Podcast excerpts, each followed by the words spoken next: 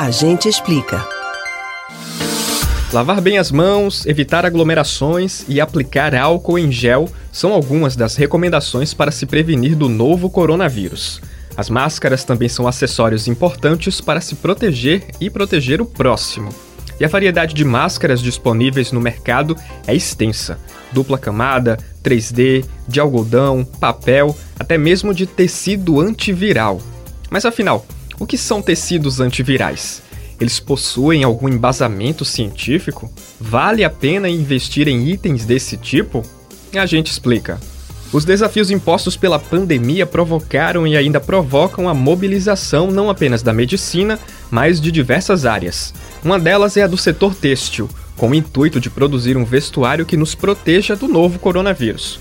Para isso, empresas de tecnologia e tecelagem têm produzido tecidos com capacidade antiviral e antibacteriana.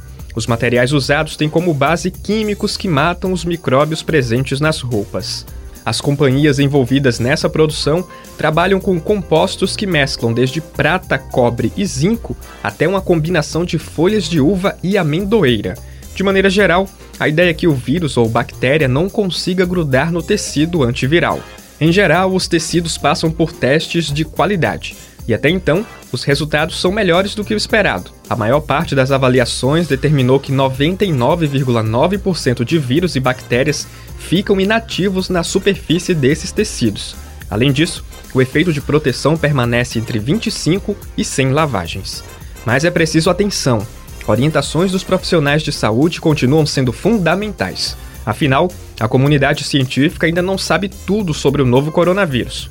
Outro ponto a se observar é a falsa sensação de segurança que os tecidos antivirais podem provocar, fazendo com que as pessoas reduzam os cuidados de higiene básicos. Ao usar qualquer tipo de produto ou item de proteção, é preciso sempre seguir todas as recomendações da Organização Mundial de Saúde e não esquecer do distanciamento social e higienização das mãos. Você pode ouvir novamente o conteúdo do Agente Explica no site da Rádio Jornal ou nos principais aplicativos de podcast: Spotify, Deezer, Google e Apple Podcasts. Max Augusto para o Rádio Livre.